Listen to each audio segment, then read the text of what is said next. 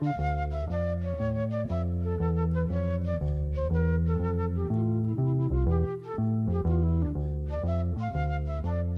noches a todos los oyentes y las oyentes de Pensamientos de la Nación. El programa que hacemos todos los domingos de 20 a 21 horas con Francisco Besone, aquí en Viento del Sur, la radio online del Instituto Patria. Hoy un nuevo programa de este ciclo 2021, el programa número 46. Este, si no recuerdo mal, un placer nuevamente estar con la audiencia, compartiendo una nueva aventura radial con, con todos ustedes. Y hoy, bueno, hoy con un tema picante, por decirlo de alguna forma, que, que, lo es y lo ha sido en la semana que termina. Es un programa, siempre decimos nosotros, es un programa que, digamos, pretende articular con más o menos éxito debates o acontecimientos de cierta, de cierta contemporaneidad, de, cierta repercusión en el debate político, en el debate público, con una reconstrucción histórica, cultural, política, intelectual de la Argentina, de América Latina. Este es un poco el, proyecto del programa. Y, esta semana, efectivamente, hay, un tema, me parece muy, nos, nos parece muy propicio para esta articulación, veremos cómo nos sale, que es lo que se ha llamado en la semana, en un término equívoco por otra parte, de eso hablaremos con el invitado, el conflicto mapuche, ¿no? el, el denominado conflicto mapuche. ¿Qué quiere decir eso? No? Y, pensaba Francisco, a propósito del ingreso, ¿cómo entrar al tema? Siempre la pregunta nuestra, ¿cómo entramos al tema? ¿Cómo decir algo para después escuchar al invitado? Y pensaba en el tema de la nación, ¿no? ¿Cómo, cómo pensar una nación? Es un problema ese, ¿no? ¿Cómo pensar una nación? Porque la nación es, una, es un mecanismo identitario, algo en la cual nos sentimos involucrados, eh, afectiva, existencialmente, hay algo de perdurabilidad de ese vínculo, porque si no, no sería tal. Estamos adheridos como una identidad llamada Argentina, somos parte de una nación. Y el ser parte de una nación, de tener un vínculo existencial, emotivo, bueno, supone cierta homogeneidad, supone que esa nación remite a un relato ancestral, que hay una continuidad histórica, es difícil, es difícil vincularse emotivamente con algo fugaz, efímero, como un puro artefacto, ¿no? hay algo en la nación como paradojal, porque efectivamente hay, hay, hay un vínculo muy estrecho con la identidad nacional, y siento que las naciones tienen un, origen muy equívoco, un origen complejo, un origen polémico. Toda nación tiene un origen polémico. Recordaba, y en, otro programa lo hablamos, Francisco recordaba ese texto de Ernst Renan, se llama ¿Qué es la nación? Donde Renan dice muchas cosas, pero dice una que me interesaba hoy, dice, bueno, las naciones no se construyen solo en base a memoria, sino también en base a olvidos. hay, memoria, hay recuerdo, pero también hay olvido. ¿no? se, clausura, toda nación supone la clausura de, una parte de aquello que la conforma. ¿no? hay memoria y hay clausura. La nación es clausura y memoria. Recuerdo lo que somos, pero al recordar, obturo, clausuro, recorto, evito, olvido. Así es esa, esa tensión de las naciones eh, está con ellas, forma parte de la, del, propio núcleo, del núcleo vital, cultural de las naciones. ¿no? Y, abordarlo no es sencillo, porque ¿cómo se resuelve esa relación entre olvido y memoria? ¿Qué olvidamos? ¿Qué recordamos? Lo homogéneo que se construye sobre lo diverso, esa tensión es como constitutiva, ¿no? uno no puede evitar entrar en un terreno inescindiblemente complejo, polémico, abierto, ¿no? Y, me parece que eso es un poco lo que, lo, que ha, lo que ha emergido en estos días, ¿no? Por supuesto, no es nuevo, ya ha ocurrido. Me parece que ha habido en este caso una especial intensidad del, del debate a propósito de estos temas. El, problema, digamos, de la de dónde viene la nación argentina, de dónde viene, cómo se conformó, qué hay de ella, de lo que viene del tiempo más largo, del tiempo más profundo, qué queda de ese tiempo profundo en el tiempo presente, cómo hacernos cargo de ese tiempo profundo, ¿no? Eh, cómo hacernos cargo de una manera, de una manera, de una manera, de una manera inteligente, de una manera hospitalaria. Francisco, lo charlamos en otro programa, sorprende, sorprendió, no sorprendió en estos días el nivel, digamos, de simplificación, de paranoia, de, ignorancia, de mala fe con el cual se abordó el tema. Entonces, bueno, nos parece importante en el programa de hoy abordarlo, abordarlo, digamos, tal vez no, tan adherido a los últimos acontecimientos, sino más una historia más, yo diría, más, más, este, más ponderada, más detenida. Eh, por, qué ese tema recurrentemente vuelve a la historia política y cultural de la Argentina, no solo de la Argentina, también de América Latina? ¿Por qué está allí? ¿Por qué está, por qué está, está esa herida sangrando? ¿no? ¿Por qué está esa herida sangrando de la identidad argentina? ¿Y qué hacer con ella? ¿Cómo, cómo, cómo resolver esa herida? ¿no? ¿Cómo resolverla de una manera eh, sabia, sería la palabra? ¿no? ¿Cómo hacerlo con sabiduría? ¿Cómo hacerlo sin simplificar, sin perseguir, sin obturar, con sabiduría? ¿Cómo se hace eso? Bueno, es un poco el tema de hoy. Y bueno, tenemos un invitado muy especial al cual ya presentaremos. Así que Francisco, ¿cómo te va? Buenas noches, esta es la idea, ¿cómo estás?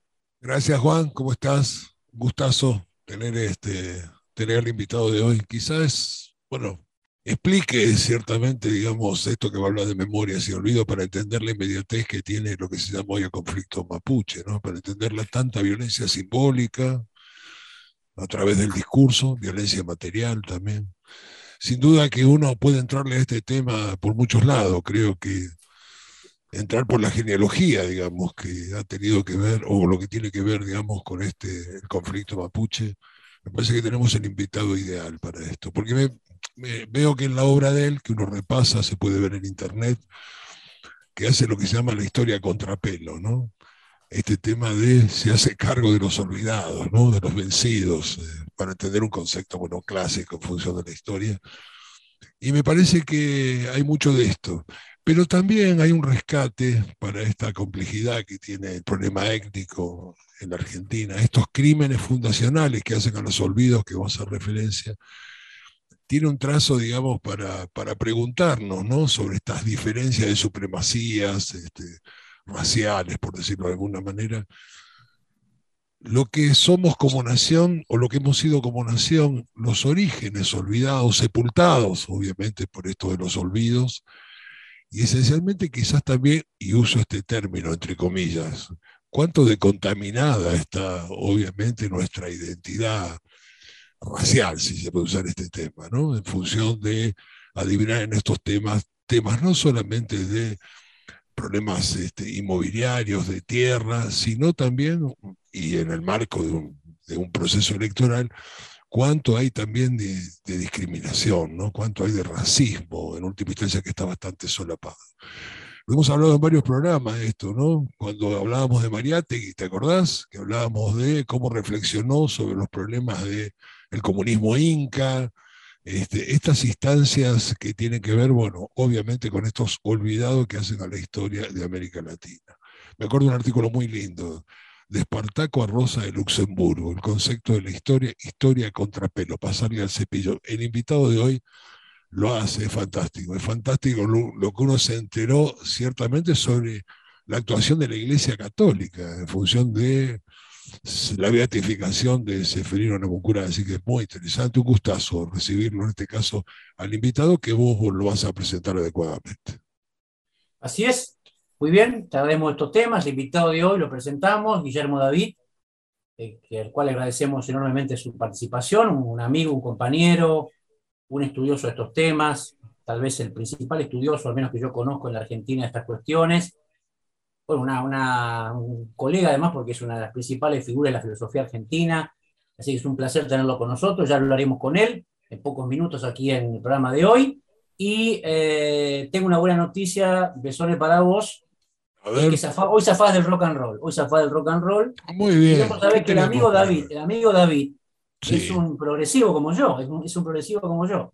No, es un hombre, digamos, es un hombre de los no, 70. Pero no es, pero seguro no es, del heavy 70, metal. Sí, sí. No, del ¿Eh? heavy metal no. Del heavy metal seguro Guillermo David no es. No, él es más sofisticado, él es más sofisticado, él es más sofisticado. Así que hoy vamos a tener al. Hoy vamos a tener un periodista. Hoy, Alfredo, hoy tenemos a Alfredo Citarrosa. Alfredo Citarrosa nos acompaña hoy. ¿eh?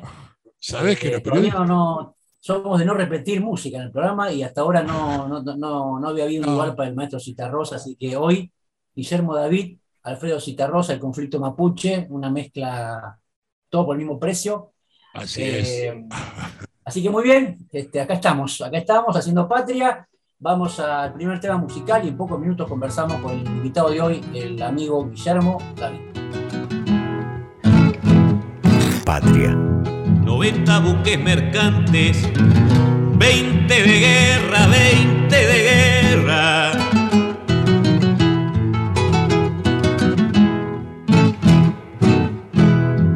Vienen topando arriba las aguas nuestras, las aguas nuestras.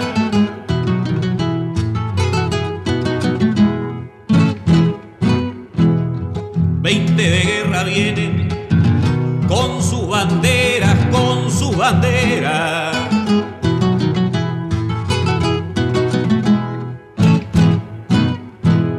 A costuras del quebracho, de aquí no pasan, de aquí no pasan. Y los pelo a los gringos, una gran siete, navegar tantos mares, venirse al cuente, que digo venirse al cuente.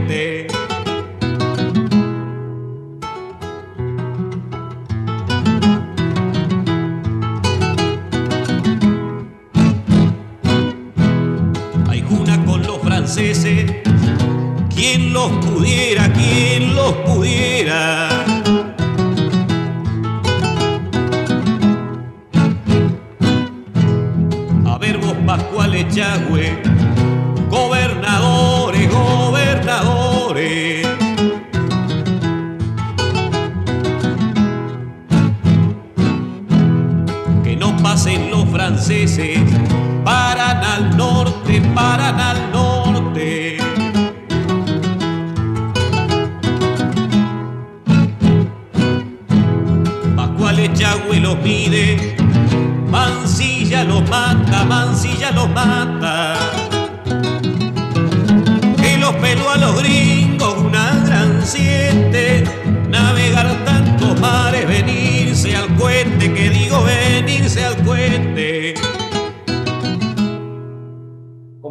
En el primer bloque del programa, estamos aquí con nuestro invitado de hoy, el amigo, el compañero, el filósofo, el director, me olvidé decirlo, director actual, director de Cultura de la Biblioteca Nacional, este, allí de- realizando una tarea muy... Nos acabamos de enterar que haciendo un programa de televisión, ahora ya los contaré en otro momento, ¿no? Hoy porque no tenemos tiempo, pero bueno, es un hombre que hace un poco de todo, eh, bienvenido sea eso, y mm, aquí estamos, Guillermo, buenas noches, muchas gracias por acompañarnos. ¿eh?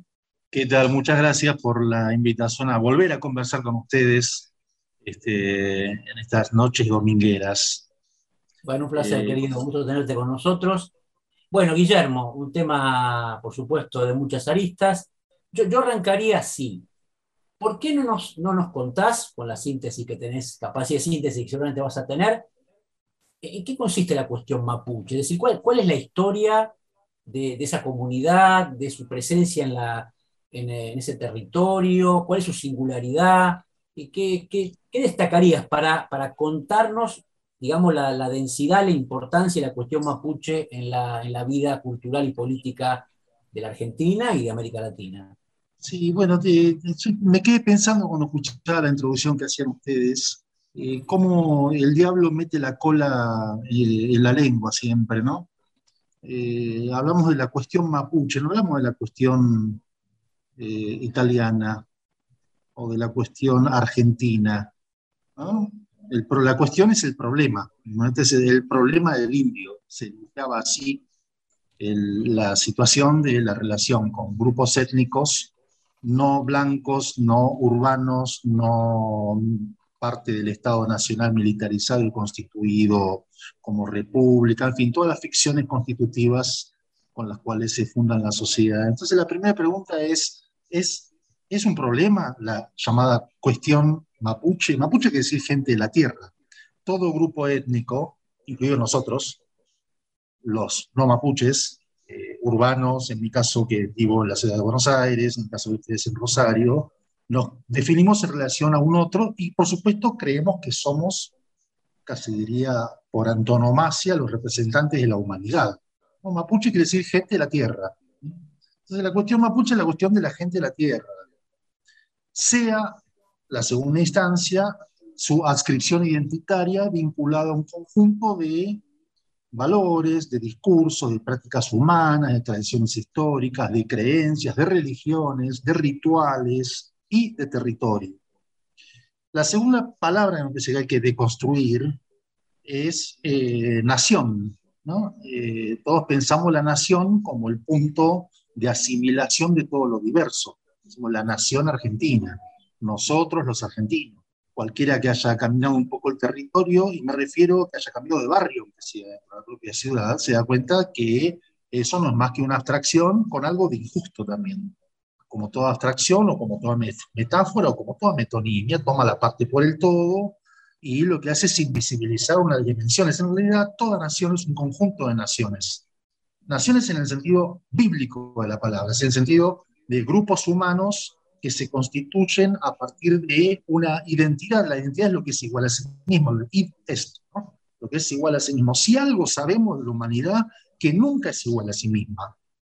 ningún grupo humano es igual a sí mismo. Está hecho de mezclas, de tráfico de personas, de saberes, de creencias, de lengua, de prácticas sociales, de economías. Todo en el marco de, pues una palabra rápida, de la lucha de clases. Es decir, cuando nombramos rápidamente lo mapuche, la nación, las naciones, con conceptos abstractos, nunca debemos olvidar que estamos produciendo una reducción casi al absurdo de una situación.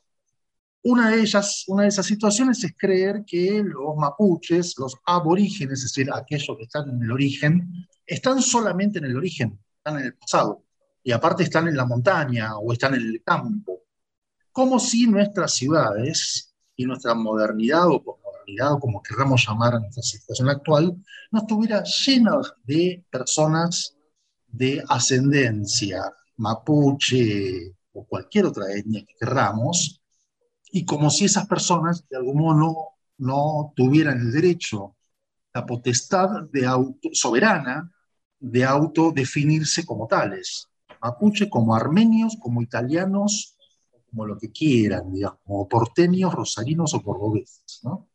Entonces, lo que único que quiero señalar es esto, eh, puede ser una, tontería que todos repetimos. Eh, toda identidad es una construcción, pero bueno, esa construcción hay que sostenerla.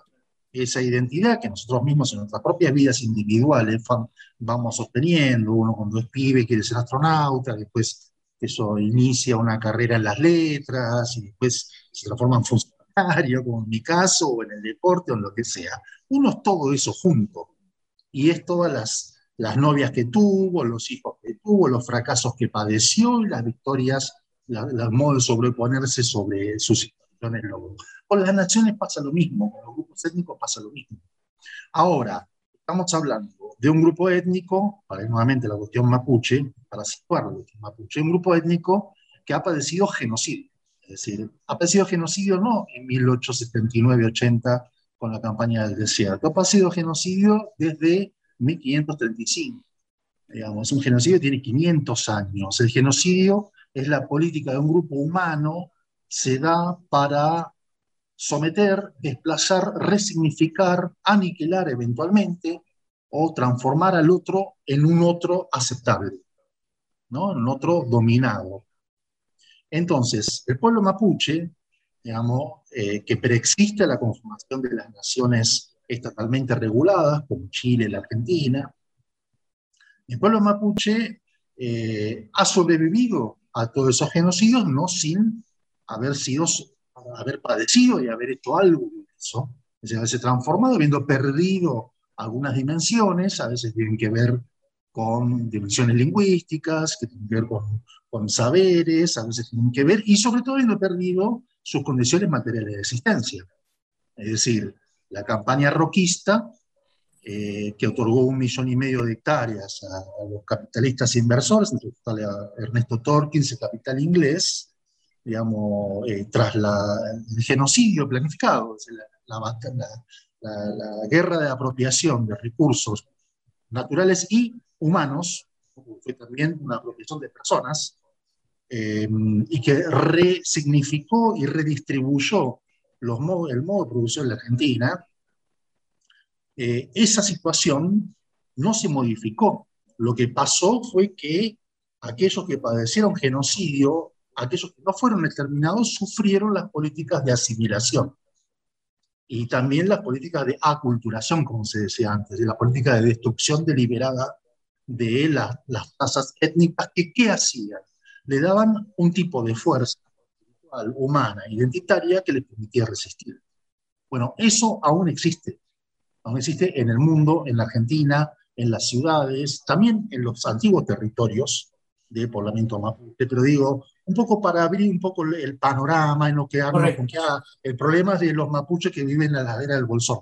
¿no? No, no, nada de eso. Ahora, Guillermo, ahí te metería, haría la siguiente, la siguiente pregunta, ¿no? Eh, pareciera ser, corregime si nos equivocamos, que esta historia larga que vos reconstruís, en, los últimos años ha adquirido otro cariz, en el sentido que esas etnias resistentes parecen haber tomado un protagonismo, una, una, acción reclamatoria, una militancia, una, digamos, una impronta de lucha, una vocación por recuperar lo que se les quitó. ¿Eso es así? ¿Es correcto? ¿Por qué está pasando? bueno, eso viene pasando, reitero, desde el siglo XVI. Nunca los, el pueblo mapuche, como la mayoría de los pueblos indígenas que habitan el actual territorio argentino, nunca dejaron de pelear, reclamar, establecer guerra. La guerra es un modo de relación social, nunca olvidemos eso. O sea, los modos de la guerra eh, entre blancos, entre comillas, e indígenas en Argentina, siempre era una mezcla de grupos étnicos. De, existía el, montonero eh, indiado, Martín Fierro, pasa 10 años, ¿no? La gráfica bien. Martín Fierro, Juan Moreira, Moreira se va con Catriel, Martín Fierro se va también con los Ranqueles, está 10 años, digamos, son figuras literarias, pero que reflejaban una realidad social de la época. Es decir, esta figura de transición entre un grupo étnico y otro, es decir, los gauchos, que es un grupo étnico que estaba formando, y los indígenas, que también estaban en continuo tránsito por distintos territorios, asimilación de nuevas pautas culturales, por ejemplo, el caballo, por ejemplo, las armas de fuego, tantas el alcohol y tantas otras. Es decir, hay conglomerados y siempre hubo resistencia a la imposición por parte de las clases dominantes de un modo de vida extraño, ajeno y compulsivo que supone la expropiación territorial, que supone la esclavización en muchos casos. O sea, Roca mandó esclavos a la isla García García y a sus propios, a la isla Martín García y a sus propios ingenios, administrados por su, por su hermano. ¿no? Esclavitud, estamos hablando de esclavitud. Roca elogiado como el hacedor de la Argentina moderna, ¿no? Estamos hablando de un modo de producción dado por Perimido dos siglos antes.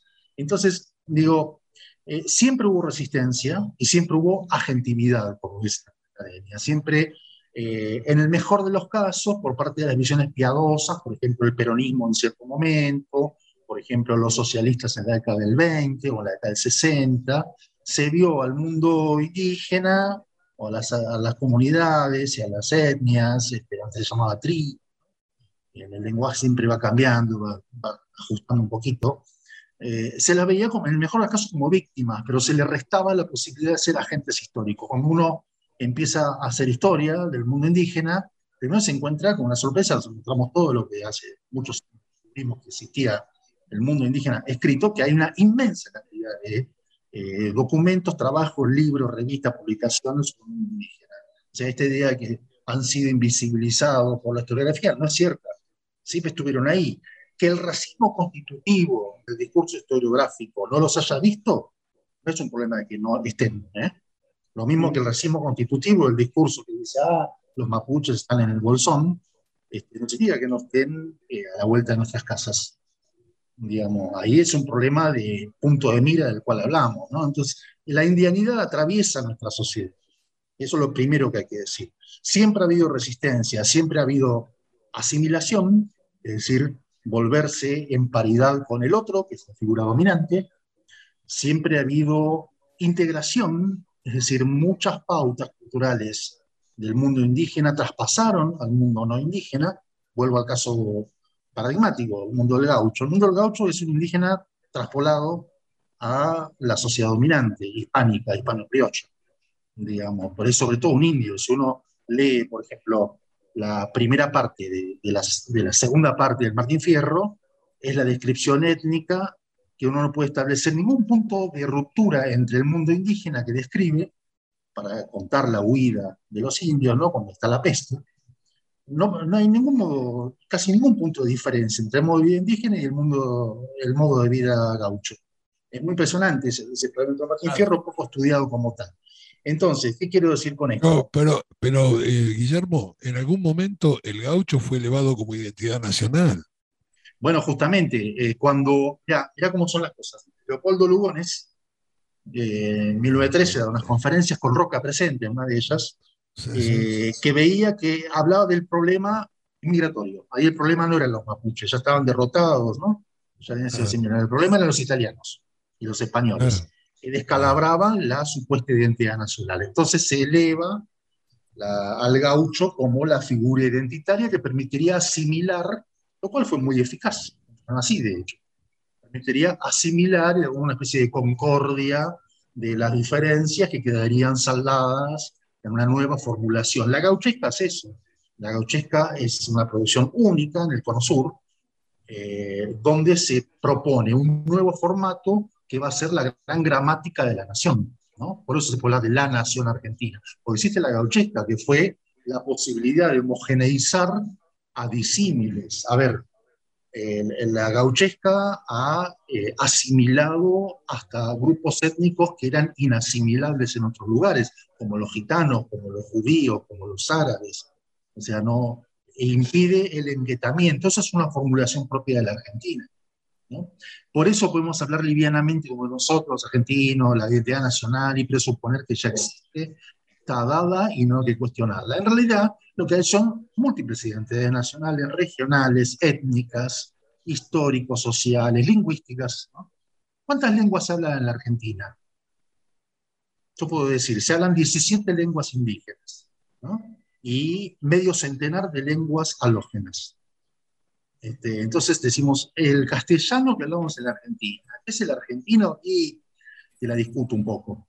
Puedo decir que el argentino es la, la, la, la lengua que permite eh, que todos nos entendamos, pero que en el medio se hablan muchísimas otras lenguas con distintos grados de, de, de- de- eficacia, digamos, eso no cabe la menor duda. ¿eh? Basta eh, caminar un poco la calle y vamos a escuchar hablar en guaraní, en yiddish, en yiddish o en, este, en italiano, con cualquier cocoliche, y esa es la experiencia argentina por antonomasia. ¿no? Ni hablemos de ir a conglomerados étnicos de fuerte raigambre indígena, como el caso del Gran Chaco, ¿no? Sea, la 17 lenguas, la zona lingüística más, más rica la y étnicamente más compleja también. Entonces digo, bueno, volviendo al tema mapuche. Bueno, el mapuche es un pueblo con subetnias eh, que han habitado a ambos lados de la cordillera a lo largo de los últimos 12.000 años. Digamos, esto es lo primero que hay que decir. Después se constituyen naciones estatales, como son Chile y la Argentina, a partir de un largo proceso que podemos contar después, que eh, plantean una sub serie de subdivisiones, también son bastante inventos de los historiadores y de los viajeros y etnógrafos. ¿no? Eh, pero bueno, me parece que la cuestión mapuche hay que verla en la perspectiva del largo, como cualquier cuestión identitaria, del largo plazo. Muy bien, estamos conversando con el amigo y compañero Guillermo David, al cual agradecemos nuevamente su presencia. Vamos a nuestro segundo tema musical y en pocos minutos más seguimos con el tema, el tema tan interesante que tomamos en el programa de hoy y tan bueno, tan polémico en los últimos días, ¿no? Así que seguimos con el programa en pocos minutos. Viento del Sur, la radio del Patria.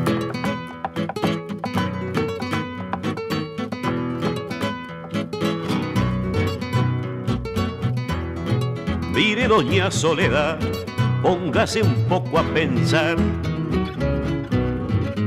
Doña Soledad, ¿cuántas personas habrá que la conozcan de verdad? Yo la vi en el almacén peleando por un vintén. Doña Soledad, y otros dicen haga el bien, hágalo sin mirar a quién.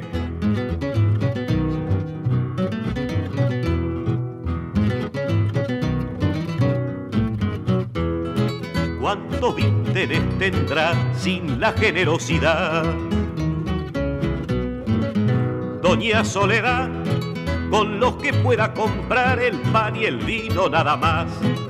La carne y la sangre son de propiedad del patrón. Doña Soledad, cuando Cristo dijo no, usted sabe bien lo que pasó.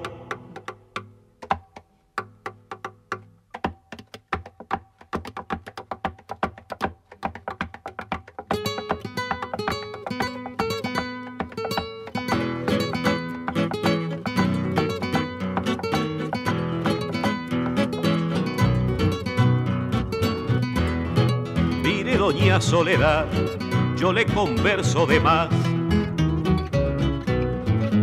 Doña Soledad, y usted para conversar hubiera querido estudiar. Cierto que quiso querer, pero no pudo poder. Doña Soledad, porque antes de ser mujer ya tuvo que ir a trabajar. Mire, doña Soledad, póngase un poco a pensar. Doña Soledad, ¿qué es lo que quieren decir con eso de la libertad? Usted se puede morir, eso es cuestión de salud. Pero no quiera saber lo que le cuesta un ataúd. Doña Soledad, hay que trabajar, pero hay que pensar, no se vaya a morir, la van a enterrar.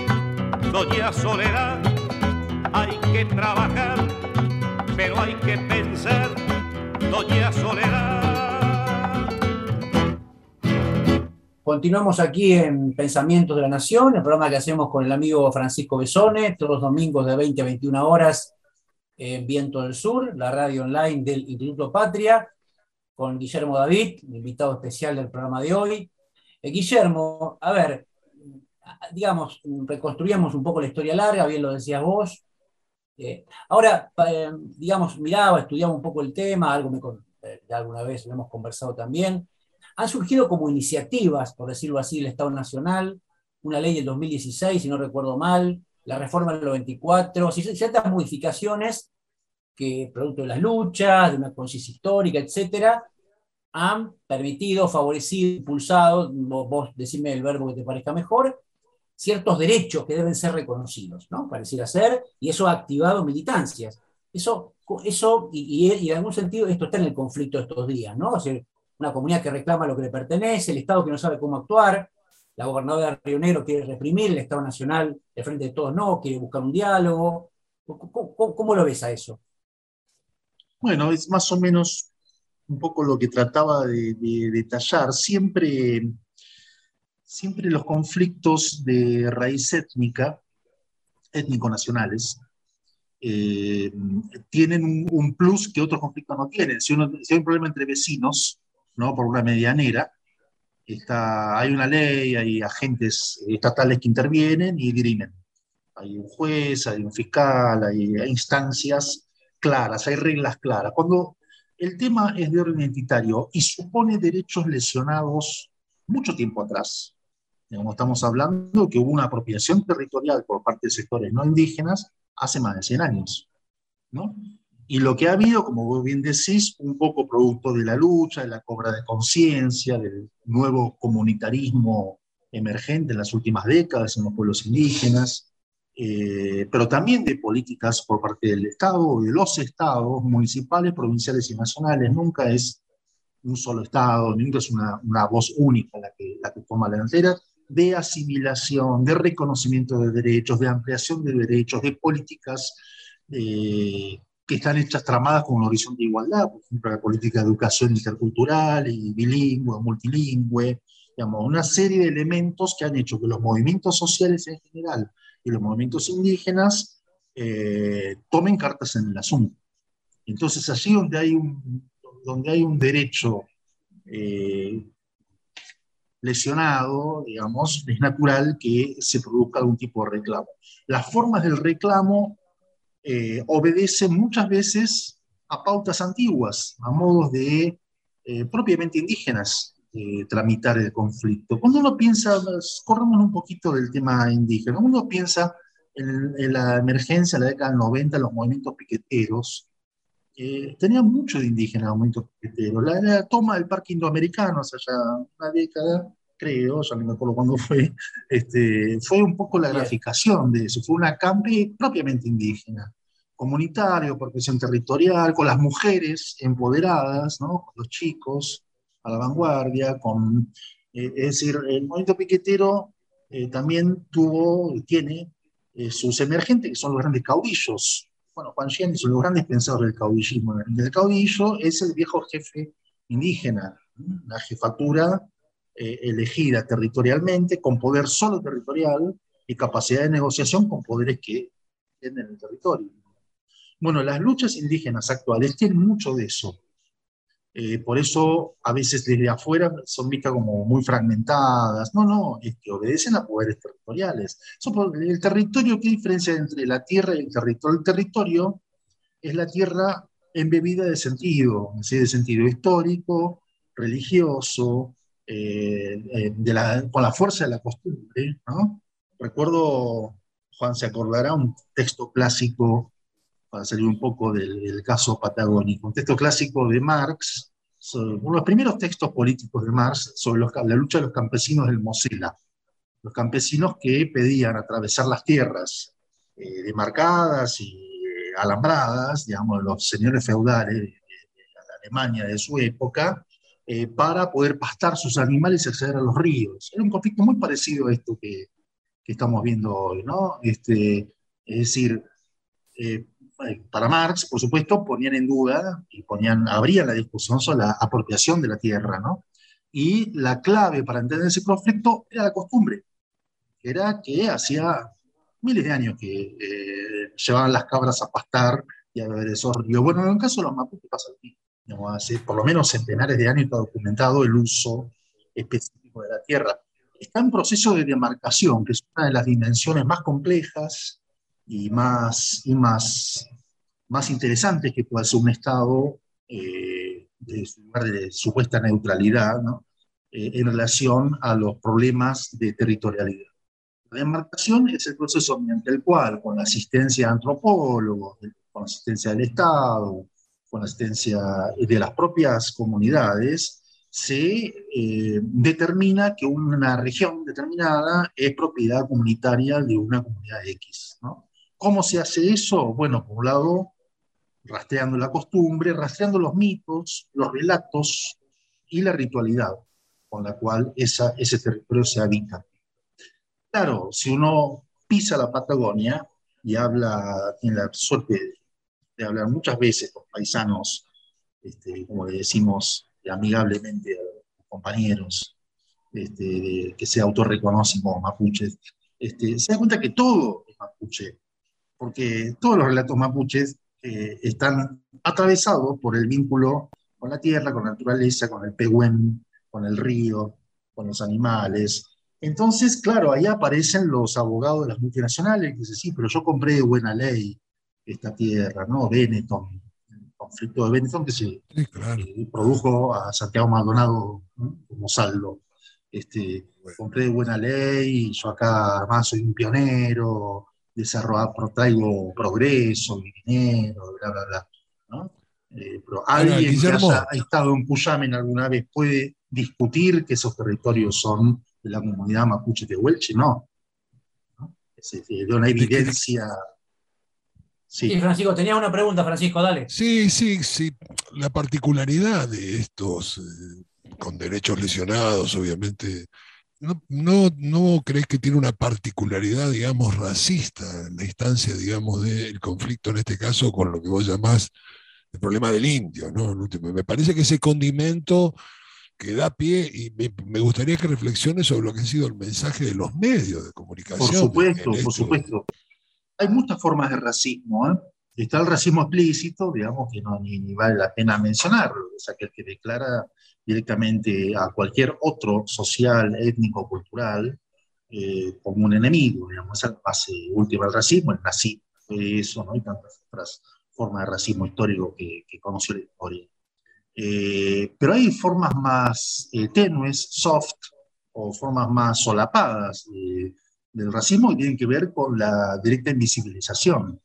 En el caso de los mapuche, además, se estigmatiza, se lo considera el, modo más rápido de estigmatizar es considerarlo chileno, este, eh, que lo dije antes rápidamente, pero bueno, básicamente lo, diversas etnias eh, que llamamos rápidamente mapuche, en realidad la autoidentificación tiene que ver a veces con el sitio, por ejemplo, Huiliche, que es decir gente del sur, Pehuenche, gente de los Pinares, Ranqueles, gente, gente los, los Carrizales, eh, eh, la, etnografía a veces demasiado rápidamente concedió a cada una de estas identidades o las concebió como si fueran entidades fijas y casi enemigas de las demás, en fin. El discurso no indígena también contribuye a la construcción de esta cosa que es la idea de que ese otro es un otro estigmatizable, causante de todos los males, que carece de derechos, ¿no? Y además es chileno. En la Argentina, con la animadversión construida contra Chile a lo largo de 200 años, adquiere ribetes no solo racistas, sino también xenófobos. Como si los hermanos chilenos no forman parte también de nuestra nación. Este, y nosotros eh, no tuvimos ningún vínculo con esa maravillosa nación de la cual tenemos muchísimo por aprender también. Eh, entonces me parece que la cuestión indígena, la cuestión mapuche, la cuestión guaraní, eh, abre no solo la cuestión del racismo, abre no solo la cuestión, bueno, esta frase desafortunada que dijo nuestro presidente citando una canción este, de Lito Nevia, ¿no? pensando que nosotros descendemos de los barcos, no descendemos ni de los incas, ni de los mayas, ni de los aztecas, ¿no? como si acá no hubiera, este, como si todos nosotros no tuviéramos una pizca de sangre indígena y tengamos de autodefinición, aunque sea por piedad o por convicción ideológica a favor de los pueblos indígenas, que forman parte de nuestros pobres, de nuestros, nuestras víctimas de la historia. Pero bueno, digo, hasta en esas formas, en el mayor enunciador público, como nuestro querido presidente, este, puede cometer esa forma de racismo este, liviano, digamos, que en la vida cotidiana suele suceder, ¿no? Sí, sí, no, estoy, diciendo ninguna barbaridad, no que todos, pensamos, digo. Eh, entonces, digo, las formas de racismo a veces son sutiles, a veces son estúpidas, a veces son brutales, como la que sostiene el diario la Nación, consecuentemente, o Jorge Ganata, ¿no? A veces su objetivo es la destrucción del otro, su objetivo es la estigmatización, el encarcelamiento, esto que recién decía eh, Gianni, la, la eh, el llamado al poder punitivo a cancelar el conflicto de las armas, ¿no? como si no hubiera posibilidad de dialogar con otro que no es tan otro por otra parte. ¿no? Yo ahora estoy como milito en contra de la palabra del otro. Yo creo que nosotros que somos la tradición peronista, eh, a los otros los llamamos compañeros, no llamamos otros. ¿no? Eh, y tengo que empezar a pensar en términos de igualdad. Y tengo que empezar a, a ver que si no tenemos el horizonte de la igualdad, estamos fritos. Entonces me parece que para tomar la cuestión indígena tenemos que empezar a, hablar de compañeros, tenemos que empezar a ver a ese otro como un sufriente y un luchador y una luchadora. El rol de las mujeres ha sido determinante en todo el proceso de reemergencia en el mundo, pero particularmente en la Argentina, reemergencia identitaria tiene que ver con el empoderamiento de la mujer en las últimas décadas también, ¿no? Pero hay un, un feminismo indígena impresionante, digamos, que eh, pone los puntos sobre las IES, ¿no? El rol de las mujeres, porque han sido, bueno, en el caso Moya Millán, han sido defensoras del territorio casi por definición, digamos. Eh, bueno. Y entonces me parece que hay que revisar un poco la forma, no solo lo que, lo que los enemigos históricos del pueblo dicen sobre a quienes consideran otros eh, inasimilables, enemigos, o como lo quieran llamar, sino lo que nosotros mismos decimos, nosotros que pertenecemos al campo popular, decimos, pensamos o creemos ingenuamente o no tan ingenuamente sobre eh, los, pueblos indígenas que no están en el pasado, que no están solo en los campos, que habitan con nosotros y que forman parte de la gran nación y las grandes naciones de la Argentina. Para mí uno de los primeros pasos, por ejemplo, sería empezar a reconocernos, como lo hizo Bolivia en un momento, como un país plurinacional, que es lo que somos. Estamos compuestos de múltiples naciones. Este, y la posibilidad de otorgar o de conceder o de eh, adquirir mayores derechos tiene que ver también con ese reconocimiento identitario. Entonces, bueno, me parece que estos son algunos de los temas que, que aparecen cuando uno dice los mapuches. Parecería que ese, eh, eh, aún para aquellas personas que tienen muy claro más allá, quizás equivocadamente, el papel de víctima, una reflexión, me refiero del problema indio, mucha gente de muy buena fe razona de esta manera, tienen razón, son los pueblos originarios, conformaron parte ciertamente de esta gran nación, debemos ser posiblemente, para sincerarnos, un Estado plurinacional, pero dice, pero bueno, pero ahí hay territorios donde hay que hacer extracción, tenemos que mejorar los productos exportables, mejorar el PBI, tenemos una Aún en esas personas se ve un discurso de resignación en última instancia. Parecería que el problema está en este modo parasitario que tiene el sistema, obviamente, de avanzar, no dejar, obviamente, lugar sin parasitar, que creo que es una propiedad muy típica del capitalismo.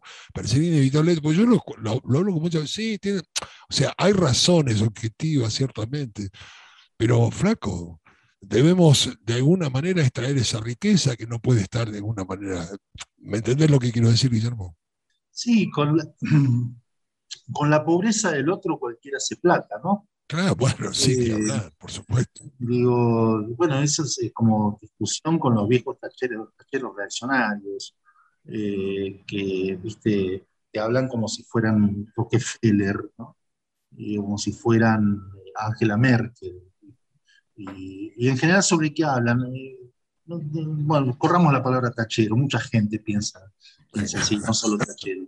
Este, ¿Qué es lo que te dicen? Eh, te hablan desde el desprecio de, aquel que está en, lo que él considera las clases bajas. Este, la política del desprecio es la que sale del fascismo, eso ya lo sabemos por toda la historia de la humanidad. Eso. El problema es cómo combatir eso. Yo no, sé si, si, mm, en principio, eh, primero, que, primero que saber sufrir, después amar, después partir. Pero primero hay que saber. León Rosich decía eso cuando, cuando escuchaba el tango, decía, primero hay que saber. Después también hay que saber sufrir. Pero primero hay que saber. Y lo que hay, yo creo que, ahí me pongo ilustrado, creo que hay un profundo desconocimiento de las realidades históricas, étnicas, actuales, y la problemática. Se habla por boca ganso, básicamente, porque lo dice la nata o lo repite el Diario de la Nación. Este, básicamente lo que hay es mucho desconocimiento, eso me incluye también. Yo soy un estudioso de la cuestión y he caminado buena parte de América también, este, preguntándome por la cuestión indígena, tratando de tener experiencias y escribiendo algunos libros, pero me considero apenas un neófito. Uno siempre comete este, algún desliz erróneo debido a su condición de ser humano limitado, digamos. Pero digo, lo que hay en torno a la cuestión indígena es mucho desconocimiento articulado con el racismo constitutivo de todo pensamiento moderno occidental este, judío-cristiano, ¿no? Porque básicamente lo que está en juego es eso, una dimensión donde solo, en última instancia, solo la sociedad blanca sería la portadora del progreso, aunque ese progreso te lleve puesto y vos seas otra víctima más de ese progreso, ¿no? Eh, bueno, el sentido común, que se pierde los sentidos, y que eh, de, algún modo está constituido con el sentido común de las clases dominantes, está atravesado estos lugares comunes. Pero a mí me parece que es medio inútil trenzarse en una discusión de, taxi. Me parece que es importante que cada uno de nosotros, nuestros compañeros, nuestros este, amigos, militantes, nuestro espacio de trabajo, nuestros espacios sociales, eh, nos demos la posibilidad de conocer de viajar también eh, y de hablar. Eh, creo que son los mejores modos de, combatir el racismo, entender que las discriminaciones de cualquier orden, digamos, empiezan justamente por autocentrarse, una, creerse una identidad establecida una vez y para siempre, que es la única que tiene razón y es la única buena, y es la única que agarrea el bien a la humanidad, ¿no? En fondo es lo que piensa todo el mundo de sí mismo su humano. Pensé que hay que trabajar para quebrar eso, porque la realidad no es así, la realidad no es así. Y este, bueno, muy bien. me parece que tendríamos que empezar a reflexionar por ese lado. Muy bien, gracias Guillermo, hasta aquí llegamos en el programa de hoy. Este, bueno, creo que le sacamos el jugo al hombre. Eh, muchas gracias por llegarte aquí a, Pensamiento de la Nación, Guillermo. Te mandamos un gran abrazo. Muchas gracias por acompañarnos y que estés muy bien. Abrazo, Guillermo. Gracias, eh. muy amable.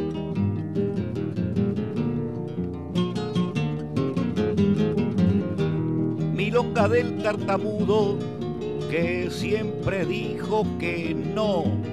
Yo soy pobre y no me vendo, y nadie me atropelló.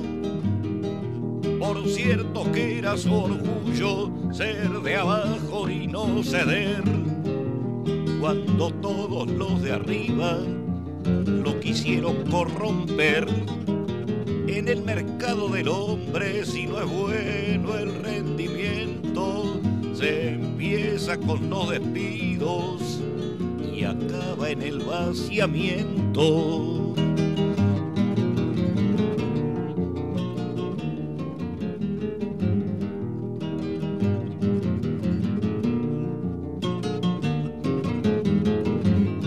Echegoyen echó fama en la gran ocupación cuando un juez y un coronel le exigieron rendición.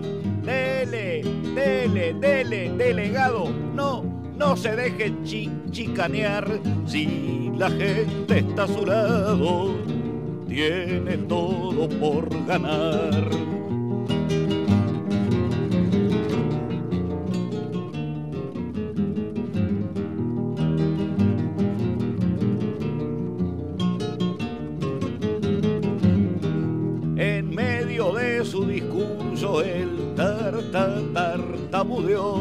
Y entre risas y cargadas la gente le canturrió. Mi, mi, mi, milonga, ta, ta, tartamudeada, milonga para olvidar. Cuando calla el tartamudo, seguro que va a pelear.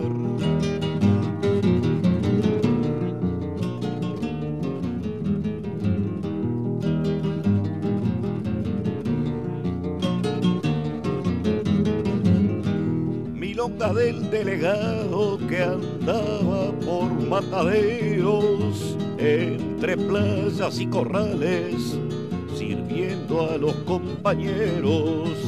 El gremio lo acompañó de Liniers a Puerto Piojo, vecinos, pibes y viejos, enfrentando el desalojo en el negocio de carnes.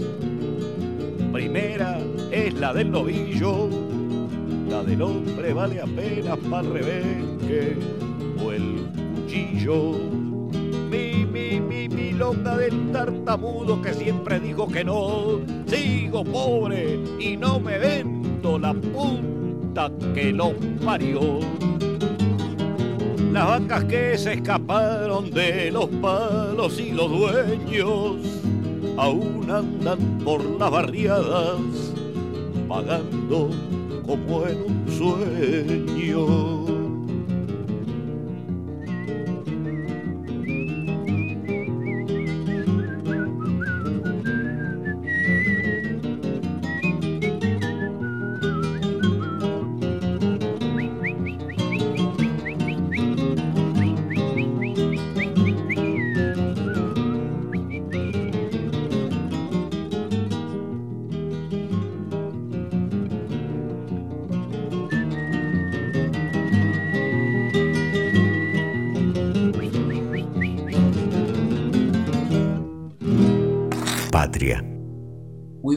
Estamos terminando el programa de hoy aquí en Pensamiento de la Nación, en Viento del Sur, la radio online de Instituto Patria, con el amigo Francisco Besone, que lo veo con una remera, Francisco Besone, Canterbury of New Zealand, Besone, ¿qué es eso? Eh, eh, eh, tengo que estar a la moda, flaco. Lo pide ¿Eh? el, público femenino. el público femenino me pide que esté más tostado, menos blancura y con una pincha como esta. A veces me pongo la- iba a decir Martín otro Fierro, no, No. sé, eh, Perón y Evita, no, Canterbury of New Zealand.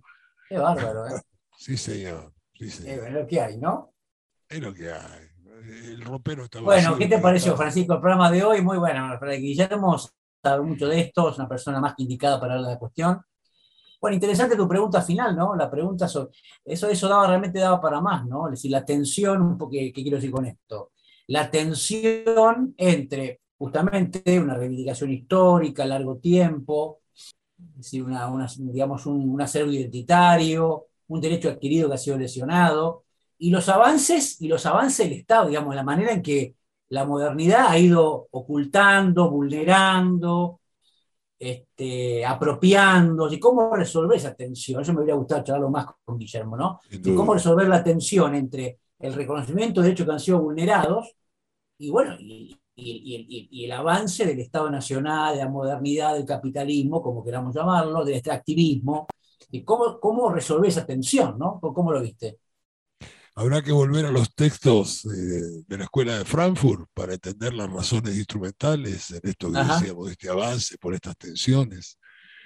Digo, eh, eh, es dramático eso, porque independientemente, bueno, tenemos corrientes heterodoxas de la economía que para este momento muy especial del país, nombro a Claudio Escaleta como representante, que habla de activar un sector como es exactamente la economía, la minería, que es una economía de enclave, o sea, y que tiene que ver obviamente con esto que lo pone máxima atención, con estos pueblos originarios, los recursos naturales y el modo de vida que ellos eh, obviamente tenían, en términos como lo, como lo comentó este, Guillermo. O sea, tenemos corrientes heterodoxas de la economía diciendo, bueno, acá hay que, porque eh, para este momento especial del país, para entender este problema de las tierras del sur, el riesgo patagónico, hay que incorporar este elemento que tiene que ver con las tierras y la explotación de recursos.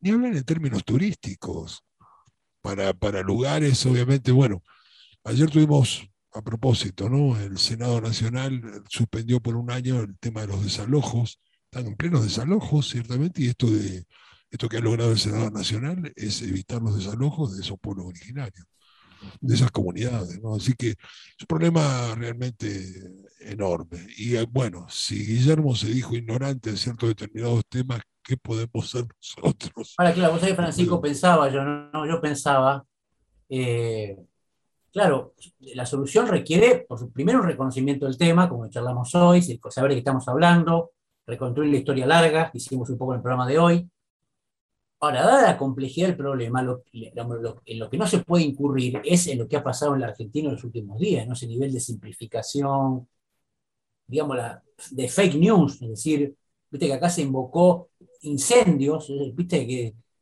supuestos incendios producidos por la comunidad mapuche que no están para nada comprobados, es decir, hay, el, aparato mediático opositor volcado de una manera salvaje a estigmatizar a la comunidad mapuche, Digamos, qué lejos de una solución deseable esa, ¿no? Porque un tema de, tan, tan de, un abordaje tan, no hace falta tanta letra fina, por decirlo así. La peor manera de hacerlo es con, digamos, con un discurso brutal, eh, simplificador, agresivo, ¿no? Qué lejos está la Argentina de encontrar el tono justo para la solución de este problema, ¿no? ¿Cómo lo viste? No es difícil, por otra parte, relacionar, digamos, este discurso, un discurso realmente paranoico eh, y, obviamente intencionado de los medios de comunicación, con la conexión que tiene con los grandes grupos económicos. Cuando uno mira la Patagonia, para este caso en especial, y mira quiénes son, como, cuáles son los, los asentamientos y obviamente las inversiones hechas legalmente, como decía Guillermo David, el problema no son los mapuches, ciertamente, no, es la comunidad india con la complejidad que tiene, es otro. Déjame decirte algo, un repaso. Lástima que no hacemos un programa de televisión, ya llegaremos a eso, seguramente a las cadenas internacionales. Este programa creo que ya lo merece, pero yo tengo, yo recorté para entender lo que es el racismo, el condimento del racismo. Recorté un Twitter de Felipe Noble en relación, digamos, al tiempo en que este, Santiago Maldonado no aparecía. Entonces el Twitter de Felipe Noble, estamos hablando del grupo Clarín, obviamente, era una trampera con un tetrabric y un choripán. Había hecho ese Twitter y dice, si ponemos esto aparece Santiago Maldonado. Fíjate vos, en ese nivel, y en este caso emparentado con un medio que tiene este discurso, este N, obviamente, ese grupo Clarín, donde la Nata, Leuco, esta, digamos, estas consignas de guerra, ciertamente. Así, que, Así es. Después te lo mando para que lo veas. Después te mando Dale, mándamelo, mándamelo. Bueno, nos despedimos entonces en el programa de hoy, aquí en nuestro nuevo programa de Pensamiento de la Nación, con Francisco Besone, en Viento del Sur, la Radio Nacional de Patria. A Guillermo David nuevamente le agradecemos su participación. Un abrazo muy grande para Diego Cisterna, el operador del programa, siempre al pie del cañón. Y nos vemos en una semana próximo domingo, 20 horas nuevamente aquí en el programa que hacemos eh, ya, programa número 46, Rumbo a la Fama con Francisco Besone. Buenas noches, muchas gracias. Chao. Viento del Sur, la radio, del Patria.